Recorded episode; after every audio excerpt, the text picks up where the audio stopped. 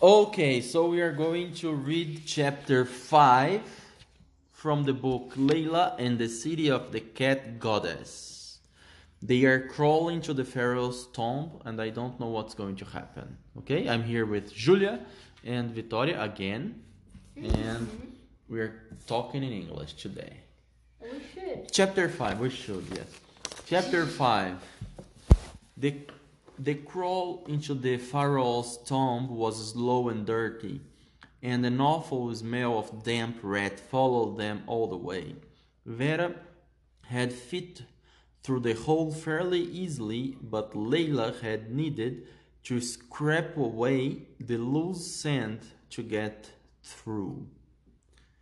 Once underground, they lost the light almost instantly, and Layla's heart began to pound. The gritty clay of the tunnel's sides felt like it was pressing in on them, coming closer and closer with every second that passed. Eventually, the rough tunnel gave way to a floor of smooth, chiseled stone, and they arrived at a chamber. From within, Layla could see torchlight flickering against the cold. Vera leapt down onto the floor of the tomb with such ease it was like she could almost fly. Layla landing was a lot less graceful, and she hit the floor with a thump. Where are we? she asked. We are in the annex, I believe, said Vera quietly. This will be a storeroom. Everything the pharaoh needs in the afterlife will be kept here. Layla looked around at the small chamber. It was perfectly square with a threateningly low ceiling. Layla jumped on the spot and managed to swipe the gritty, cobwebbed surface with her fingertips. These streaks of light bounced off the walls from somewhere further within the tomb. Standing there, Layla thought about what the pharaoh might need in the afterlife. She had imagined him ordering gold coated sandals, the finest fruit in the land, and a crown as tall as a gir- giraffe's neck. Instead, however, there were pots like the ones father used for grain, but they were empty. Stepping closer, Layla took one in her hand and realized that it was a canopic jar. It had the Pode ser, Júlia. What is a canopic jar? I think it they are I think I think they are going to explain it right now. If they don't, I try to explain. It had the curved head of the jackal. Once the pharaoh, pharaoh's body has been embalmed and mu- mussified, Mummified? mummified, uh, these jars would be used to satisfy, Safely. safely store his organs. So that's why the jars exist. Um, Layla knew that this was in order to help the body dry out uh, so that so that so that it would be preserve, preserved for use in the afterlife. But she wasn't sure how much she liked the idea of her organs being taken out and only her heart being left behind. Among the Guided? guided ornaments, model servants, and ornate f- furniture in the annex, Annex.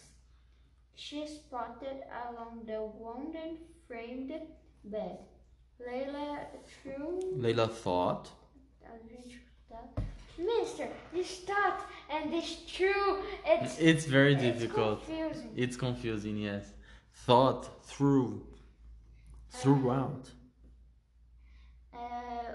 Uh, that passing into the afterlife must be a, a bit like sleeping. Apart from the bit when your brain was removed through, Through, muito bem, your very good. nose. of course. Your brain removed through your nose. They should have just like small brain. Imagine. It, oh, It's because you liquefy your brain. You get a syringe, some some sort of syringe, and you take it out. Imagine. Oh, he's dead. Ah, we should wash him and get her, his organs to put in a jar. Don't you think it's a good idea? I think I'm going to do this when I die. But Julia, one. I'm I'm kidding, okay? okay. Julia, you don't wanted to work with this to take the organ. Yes, but ah, imagine. yes, it's true. You want to be a legal doctor, right? Yes, but imagine. Oh, okay. But the, but the legal doctor doesn't doesn't take it out. it's just analyze. Yeah. But then imagine, oh, let's take his organs so he can go to his future life. Yeah, that's a good question, right? That's what they believed back then. If, if, you're not really, but if happens that someone like Julia, for example, has a future, Life? yes, and she takes her organs, she will be another people, uh, another person. yeah. That's a that's a very good question. What makes you you? Is it your organs? Is it because Look- we don't have personality if we aren't alive? Like if I take your arm apart, are you still you? I am still me without a arm. Okay. And if I take two arms? Julia, it's I am. red Julia. red with Julia. So that's a good question, Victoria. They believed that they would be the same person uh, in the afterlife without the organs. Or maybe they are storing the organs to use in the afterlife as Yeah. well. They are going to reuse the organ somehow. That's why they store it, I think. It's crazy, yes, I know, but it's what they believed. Layla could feel the cold of the tomb beating at the bare skin on her arms. When she looked down, she found a large spider tip tapping his way up her forearm, and nearly screamed. Screamed. Only when Vera was swept, Had swept it off. So there was a spider in Layla's head because she was bald. uh, pinned it into the ground and eaten it. Oh my god, bite. Vera ate. Did Mr. Vera ate everything? Mm-hmm. First the snake and then the the spider. She did. She didn't eat the snake. She did just bite it. But the okay, It's different. different, but yeah. okay. On a bite, did she starts to feel better. The more time passed, the more Layla was noticing that the Bastet seemed to be disappointed. Disappearing. Então her, então her cat form. Ah, remember. If they don't find the Sistrum and stop Apep, Bastet's going to be um, Cat forever. a cat forever. Yes. If they weren't able to find the Sistrum and restore That's what I said. her magic, Vera may, Vera may well have to spend the rest of her life as just another pet. Albeit, Albeit a sassy one. albeit a sassy one, the city of Bubastis had been built in her honor, and without her, life would hold no meaning for its citizens. Suddenly drifting through a troop. Through, oh, through. Through the tomb came a distant sound. Straining to listen, Layla tiptoed towards the only doorway in the room. From From there, she peered around the corner into a large shadow shadowy, shadow, Shadowy, shadowy, shadowy and chamber. and, and chamber uh, is the chamber before the chamber. A little chamber before the chamber. and chamber. The, the noise fell away briefly, so that the only remaining sound, sound to be heard was her own breath. Breath. breath. Then the noise returned louder than before. It was a low rumble which in- Echoed. echoed through the stone walls as through many voices were, were grumbling one on top of the other. The sound rose like the bubbling of water over a ro- roaring, roaring, Roaring. roaring, Fire. roaring mm-hmm. the f- roaring fire, Fire. until Layla could almost feel its vibration in her chest.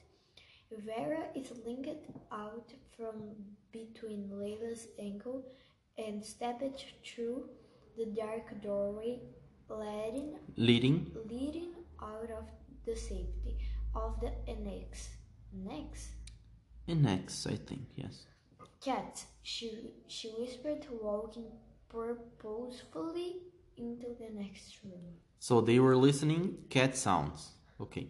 Layla gazed after her but did not move.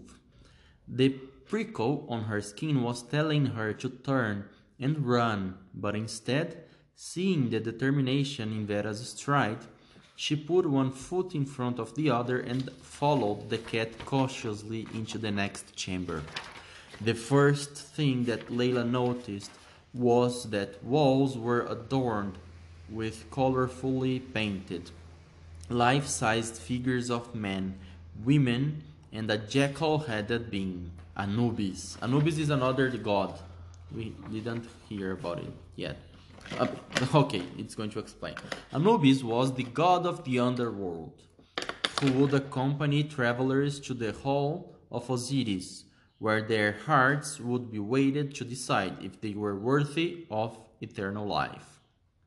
The patterns were intricate and detailed beyond anything Layla had ever seen before. There were rows of hieroglyphs talking of spells and blessings for the pharaoh. Layla had been many had seen many of these images before on her father's papyrus. He was an expert in written language, and that was why he was so special to the pharaoh and to the city as a whole. The light dipped and rose again as the pair passed burning oil lamps.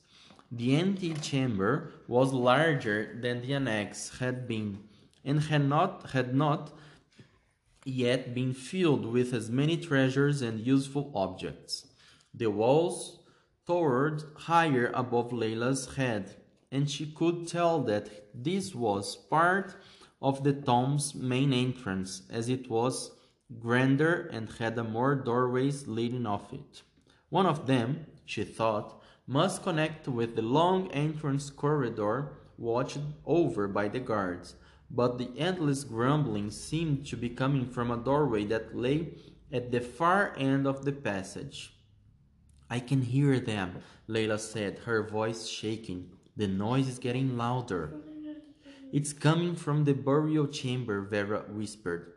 Layla noticed that her soft, leading tone had acquired an even more obvious purr now. So she's becoming more and more a cat. Being so deep into the tombs, into the tomb, means that the noise cannot escape these walls. That's why no one has been able to find them, Layla said. No one until us, until us, Vera replied. The pair made their way towards the opening at the far end of the room when Layla approached. She did so on tiptoes. The noise grew louder, and the Knees Mhm. started to tremble. I don't think I can go in there, she whispered, her heart her heart was in the, her mouth. What does that mean? Her heart was in her mouth. Uh, she was she was really excited. Excited or afraid, right? I think she was more afraid than excited. Imagine. Oh, I'm really excited to be. I think she was more afraid than excited, right? Mm-hmm. Um, uh, we must, we must. Apep has taken our kids. Who knows what or who could be the next? But you are a god. Can't you just magic them all away? I am a god only in name. I am a god only in name. Right, mm, right now, I am nothing more than a poor creature locked inside this wall. Vera said. Layla thought, thought Uh huh. about their first meeting in the reeds. Their first meeting in the reeds. Reeds. Mm-hmm. Ah, she remembered how Vera has thrown, Thrown. thrown herself into a path of that snake. She had taken a bar bite for Layla, and in that moment, Layla had had traumatized to care to care for her. Now it feels as if the whole world, world waited on the decision she was about to make. Our Or run from. or run from. as Though. Very good. she had she had read Layla's mind. The cat a- aided Ended. added. I chose for a reason. I chose you because you cared about me.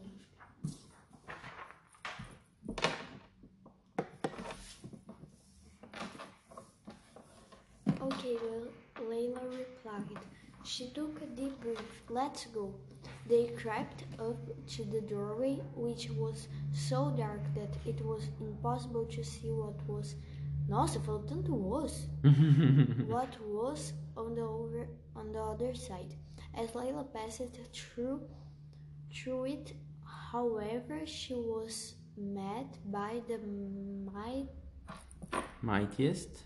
the mightiest sting she had ever experienced, and Layla had once discovered a washed up zebra during the, he- the high of summer. Mm-hmm. That stench, Layla cried. Hush, child, Vera, he said. Layla kept a hand over her nose. So it was smelling very bad, right? That's what's going on. So she put a hand over her nose and mouth so she couldn't feel it.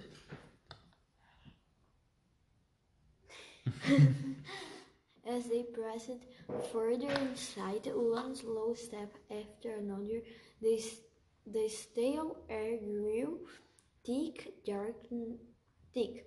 Darkness filled another. The s- no, the, feel the darkness filled the burial. chamber. The burial chamber is where the pharaoh is going to be when he dies.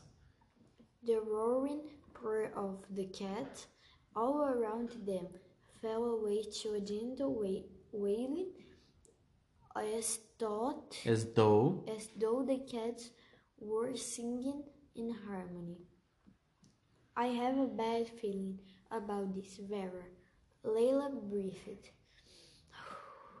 yes, that's it. Without warning, hundreds of tiny beacon- beacons hmm Beacons is little lights. of light appeared around the space. It seemed that every cat in Bubastis were was here now, sitting perfectly still upon the floor of the pharaohs. burial chamber, and they were all looking straight at Layla. At Layla, not at Beta, with eyes that were glowing very brightly. The sinister song. So there is all of the cats of Bubastis are there in the chamber looking at Layla. at Layla. The sinister song grew until it felt like she was trapped inside it. Her whole body flinched, and the shock sent a spike of electricity through her bones. She froze on the spot and watched as the lights, the cat's eyes, swayed left and right, left and right, left and right. Layla's mind started to fog, and her breathing slowed. She felt her body begin to sway with the rhythm of the cat. She was being she was she was like being hypnotized, I think. Ah, just uh, So left, right, left, right. The lights were doing like this. lights. The light, the, the eyes of the cats, they are like light in the. Okay, Ah, não, Júlio, meu Deus, Júlio, oh my god, Júlio. You are understanding? Okay. Then the lights disappeared. What happened? The cats closed their eyes. I think. A thin, willowy voice drifted across the chamber, and the room was filled with unnatural chilling cold. Layla felt goosebumps creeping up her body. Foolish. The sound make the sound came as a whisper, but filled every space in the room. From all around her, Layla could feel the presence of bodies, of hundreds of sharp-toothed creatures poised and ready to attack. Show yourself, Vera called, and she sprang up Layla's petrified body onto her shoulder. You are mine now.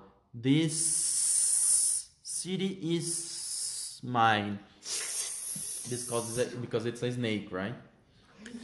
The voice sounded so close to Layla's ears, and yet she could see nothing at all. Curse you, you coward! shrieked Vera. Show yourself! Oil lamps lining the walls burst into life as though they had been struck by lightning. Ahead of Layla was the pharaoh's sarcophagus. In the low light, the large stone container looked like a body, but it was wide and bulbous. Two arms lay over its chest, and the surface was covered with rivets, rivets and hier- hieroglyphs. The cat's eyes flared green, and sparks of orange from the lamp's light seemed to jump from one to the next. Layla felt as though she was trapped in a fire with flames whipping all around her. Without warning, the face of the sarcophagus, I can finish, um, crumbled and cracked, and then spread itself across the room. Shards of stone hit Layla in the face. Huh? Poo, poo, poo, poo. Vera scratched. From inside the collapsed face, a jade colored creature with glowing orange eyes whirled and unraveled itself until it almost reached the roof of the chamber. Aqui quando fala Apep, eles vão tipo que gritar. I don't know, let me get there. Júlia, então a gente vai falar Apep Não, they recognize, igual ok. a gente fala, igual a gente falou Panic. Okay. The colossal snake flicked its tongue. So the snake appeared, right? The colossal snake flicked its tongue towards them, and Layla recognized it at once. Um, dois, três. Apep. Okay, it was Apep. The god of chaos toured, toured above the cats and was followed by an endless stream of rodents who scuttled free from the now ruined sarcophagus. They ran among the cats who seemed to be rooted to the spot by an invisible force. They must have been under the most powerful of magical trances, as for the first time, cats and rats stood together, an army. Bastet, your sistrum has given me strength. In the dim light, Layla was able to spot the curved top of Bastet's sistrum wrapped, arou- wrapped tightly at the end of Apep's tail. She had heard a sistrum played many times during festivals and religious ceremonies, but something about the way in which its metal rings rattled now felt sinister and threatening. It shall be your undoing, snake. Oh? Apep sneered, swaying slightly from side to side, his movements almost hypnotic. You stood in my way once before, cat. Not again. Layla was too terrified to move. She felt Vera's claws digging into her shoulders. I sh- shall take your city, and I shall wipe your people from this land. Apep looked away from Vera and towards Layla, starting with this one. Never! Vera cried, and she sprang from Layla's shoulders straight at the towering snake. The last thing that Layla saw before she screwed her eyes closed were the cat's piercing eyes, the rat's terrible swarm, and the jaws of the chaos god wide open.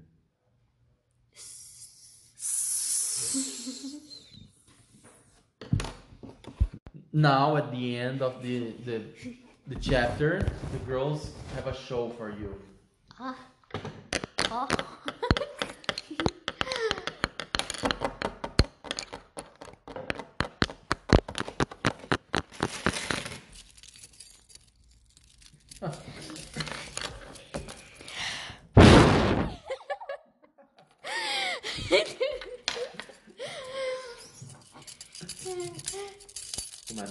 historia é